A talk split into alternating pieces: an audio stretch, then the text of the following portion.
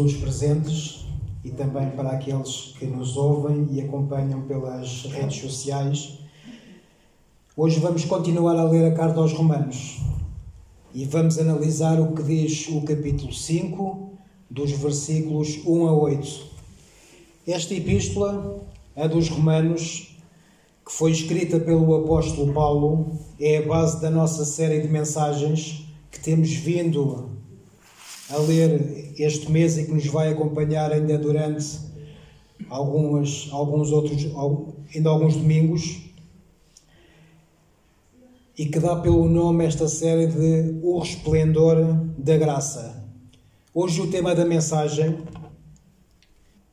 é Esta esperança não traz confusão. Na semana passada lemos Romanos 5, 1 a 2, com o tema A Paz com Deus. Hoje vamos continuar também a ler o versículo, o capítulo 5, mas vamos ler até ao versículo 8. E para ler esta mensagem, vamos ler então Romanos 5 e eu vou utilizar a versão Bíblia para todos. Diz então a palavra do Senhor: Portanto, uma vez que fomos justificados pela fé, estamos em paz com Deus por nosso Senhor Jesus Cristo foi por meio de Cristo e pela fé que nós conseguimos esta harmonia com Deus que agora temos. E isso dá-nos a maravilhosa esperança de tomar parte na glória de Deus. Mais ainda, nós sentimos alegria nos nossos sofrimentos, porque o sofrimento produz a perseverança. A perseverança provoca a firmeza de caráter nas dificuldades e a firmeza produz a esperança. Esta esperança não nos engana, porque Deus encheu-nos encheu o coração com o seu amor por meio do Espírito Santo, que é um dom de Deus. Na verdade, quando nós ainda vivíamos nas nossas fraquezas, Cristo, no seu devido tempo, morreu por nós pecadores. Seria muito difícil alguém morrer por uma pessoa mesmo que ela fosse inocente. De facto, talvez alguém seja capaz de dar a vida por uma pessoa boa. Mas Deus mostrou-nos até que ponto nos ama, pois quando nós ainda éramos pecadores, Cristo morreu por nós. Até aqui a palavra do Senhor. Vamos orar. Muito obrigado, meu Deus, por mais este dia que nos apresentas.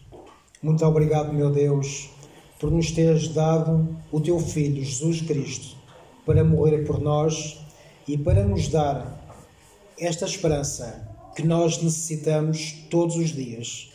É uma esperança que não é apenas por um momento, é uma esperança que é para toda a vida, é uma esperança que é eterna, é uma esperança que tu colocaste nos nossos corações. Muito obrigado pela remissão dos nossos pecados e por nos dares então essa vida, uma vida que é tua, na tua eterna presença. Em nome do teu Filho Santo, querido e amado Jesus Cristo, nós oramos. Amém. Iniciamos recentemente um novo ano. Este mês é o trigésimo dia deste primeiro ano. E todos os anos ao iniciarmos, estabelecemos metas, definimos propósitos e renovamos mais uma vez a esperança. E uma das muitas definições diz-nos que a esperança. Se formos à internet pesquisar o que é que significa essa mesma esperança, existem muitas definições. E uma das muitas definições diz-nos que a esperança é uma crença emocional na possibilidade de acontecimentos positivos relacionados com eventos e circunstâncias na nossa vida pessoal. Vemos então que a esperança, para muitos, é uma expectativa e não é uma certeza. E nós criamos essa expectativa numa esperança que nós temos. Mas onde é que assenta essa mesma esperança? Poderá assentar em experiências que nós já tivemos, experiências que nós já vivenciamos. Mas muitas vezes essas nossas expectativas são em função daquilo que nós queremos e esquecemos de agradecer tudo aquilo que já foi alcançado. A questão que, que se coloca aqui é onde se coloca a nossa esperança.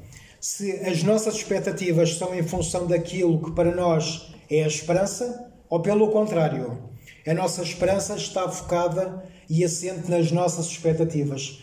Porque se assim for, estaremos sempre a limitar esta mesma esperança. Se a nossa esperança estiver focada nas nossas expectativas, sempre que criamos novos planos e novos projetos, criamos também novas esperanças e, andamos sempre a inspirá-lo, porque neste caso estamos sempre a criar novas esperanças e, nossas e novas expectativas.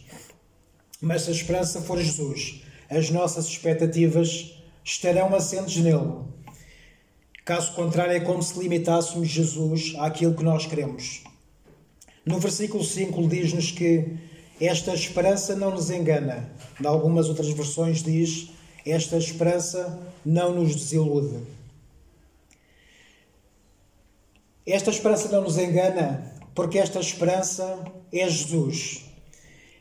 Esta esperança não são os nossos desejos, não são os nossos anseios, mas é uma esperança que não muda em função das circunstâncias. A expectativa que nós temos, que é criada nos nossos corações, se não tiver por base a verdadeira esperança, que é Jesus, deixa-nos desiludidos, deixa-nos frustrados, porque o conflito começa logo quando confundimos expectativa com esperança. Mas Jesus não, traz confusão. Porque, porque se tivermos a certeza pelo o motivo pelo qual ele veio, e ele diz-nos que veio para nos salvar. Esta esperança passa então a moldar os nossos corações através daquilo que nos diz os versículos 3 e 4. Mais ainda, nós sentimos alegria nos nossos sentimentos, porque o sentimento produz a perseverança. A perseverança provoca a firmeza de caráter nas dificuldades e a firmeza produz a esperança.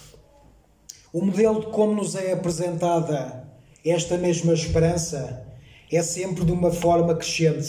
Vejamos que o sofrimento produz a perseverança, a perseverança produz a firmeza e a certeza, e essa firmeza e certeza dá-nos a nossa esperança. Paulo não diz que tem que ser esta a sequência para alcançarmos esta mesma esperança. Mas a forma de como, em parte, a nossa esperança vai sendo colocada nos nossos corações define para nós aquilo como interpretamos cada uma destas circunstâncias, destes patamares, destes novos projetos. Então, de acordo com esta sequência, a caminhada para esta mesma esperança inicia no sofrimento. Inicia no sofrimento e vai aliviando a cada etapa, até ser atingido o ponto mais alto, que é a esperança no nosso Senhor Jesus Cristo. E Jesus, quando esteve conosco, disse que o seu jugo é leve e para que nós possamos colocar todas as nossas cargas nele. E é disso que fala essa sequência. Inicia na situação mais penosa para nós, no nosso sofrimento, e vai crescendo. Vai crescendo não em função de nós próprios, mas vai crescendo rumo àquilo que é a nossa esperança, que é Jesus Cristo. Mas se virmos como inicia este versículo, ele inicia com alegria. Não uma alegria numa situação de contentamento, não uma alegria numa situação divertida, mas alegria no sofrimento. Quem é que se alegra em sofrer? Quem é que se alegra em ter todo o peso em cima de nós? Mas é aqui, esta, esta alegria em sofrer não tem nada a ver com o fato de sermos masoquistas. Esta alegria em sofrer está em saber que no fim de tudo, e mesmo depois de todas as tribulações que nós já tivermos passado, a esperança não é uma situação incerta, a esperança é uma certeza de Jesus nas nossas vidas. Então, só quando reconhecermos em nós a salvação que nos foi dada, ficaremos alegres. E a convicção do nosso dia a dia não está firmada nos acontecimentos momentâneos e pontuais, mas está focado no conjunto de toda a nossa vida. Apenas nos podemos alegrar no sofrimento quando reconhecemos que tudo faz parte de um processo e que o final já está garantido através de Cristo Jesus. O final é estarmos com Jesus, não apenas um momento, não apenas uma circunstância, mas toda a nossa vida, para toda a eternidade. Não há problema nenhum em fazermos planos, mas se os nossos planos não estiverem colocados e firmados em Jesus, os nossos planos ficam frustrados, porque são enfraquecidos por uma circunstância que é colocada no nosso coração e não em Jesus Cristo. Então, os nossos planos trarão confusão, trarão desilusão e trarão engano. E com Jesus não, fi, não ficamos desiludidos, nem ficamos enganados, porque Ele nos disse que trará a vida eterna. Mas o que é que significa para nós este sofrimento e nesta alegria nos nos nossos sofrimentos. Algumas pessoas pensam que se não estivermos naqueles países onde somos perseguidos, ou seja, em que os cristãos não, não são perseguidos, é porque não estamos a cumprir aquilo que Deus colocou no nosso coração. Mas, e então quando não vão, quando não vão para estes mesmos países, ficam desiludidos.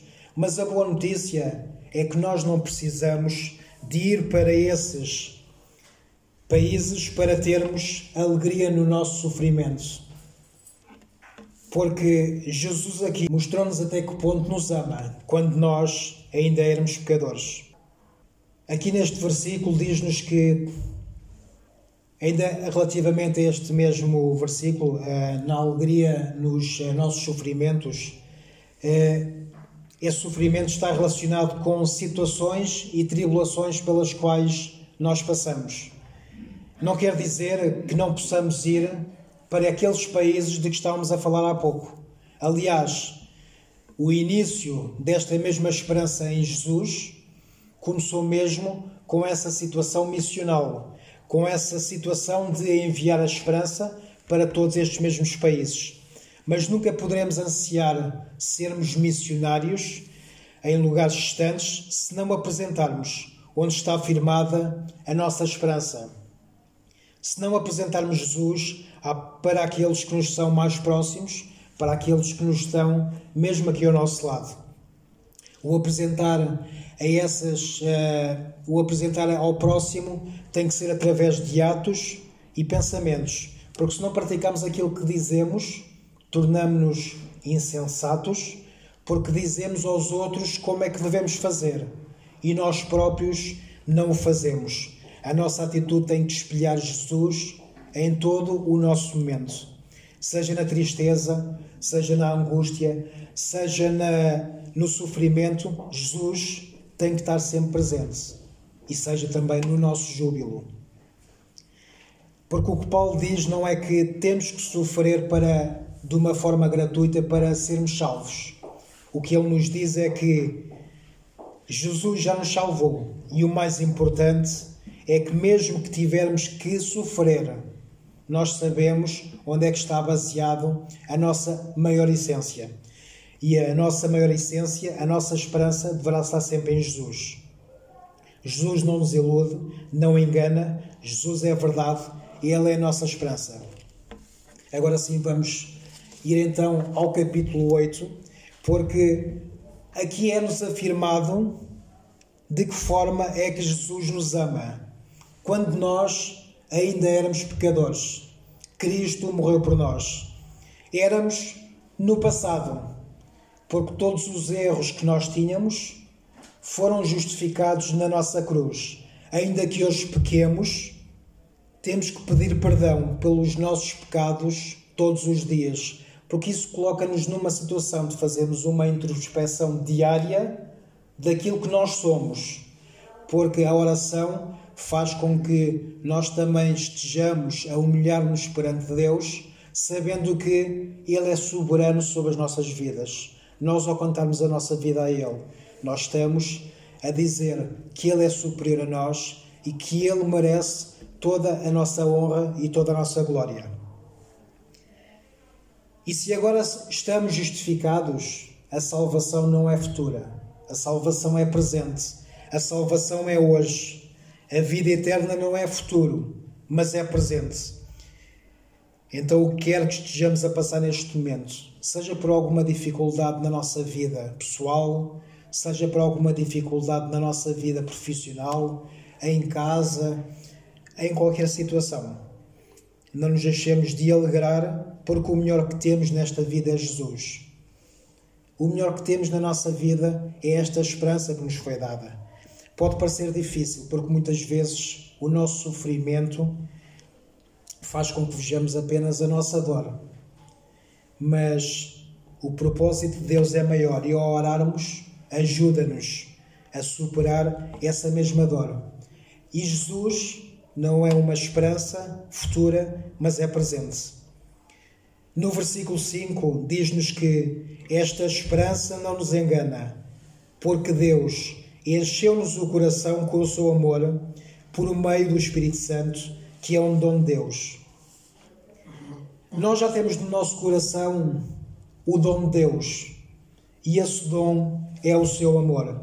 Logo, se o amor é, que nós temos não é nosso, não nos preocupemos em esbanjar esse amor. Não nos preocupemos em dar esse amor ao nosso próximo. Esse amor é inesgotável porque é um amor que é de Deus. E como é que nós podemos esbanjar esse amor? Se soubermos de alguém que está em depressão, liguemos para essa pessoa, interessemos por ela. Se soubermos de alguém que tem frio, demos-lhe de comer. Se soubermos de alguém que tem fome, demos-lhe de comer.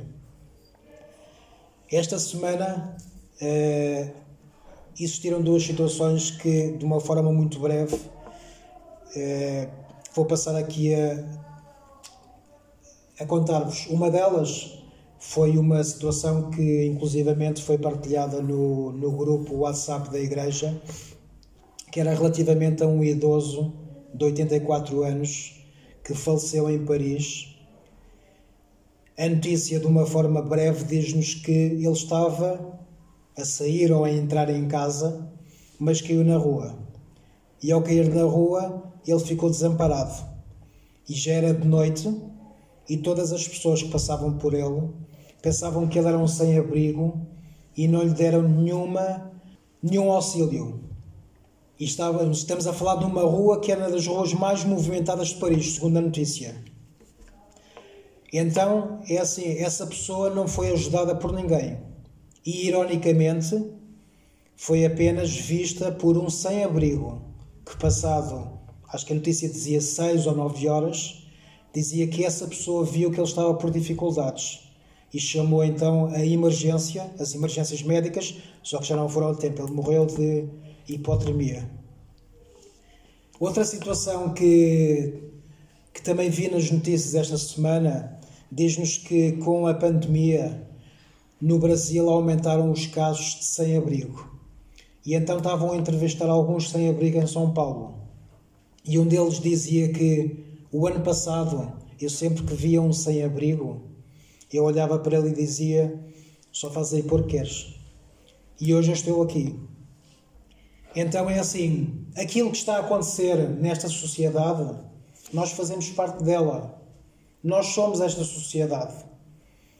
E se nós não dermos amor ao nosso próximo, um amor que não é nosso, mas é um amor que é dom de Deus, estamos a fomentar a indiferença desta mesma sociedade. E nós temos que fazer a diferença. Jesus diz que nós seríamos a sal e seríamos a luz deste mesmo mundo. E se nós não formos diferentes dos outros, estamos a ser tal e qual como o restante sociedade, que é uma sociedade indiferente, que é uma sociedade que não se preocupa com o próximo.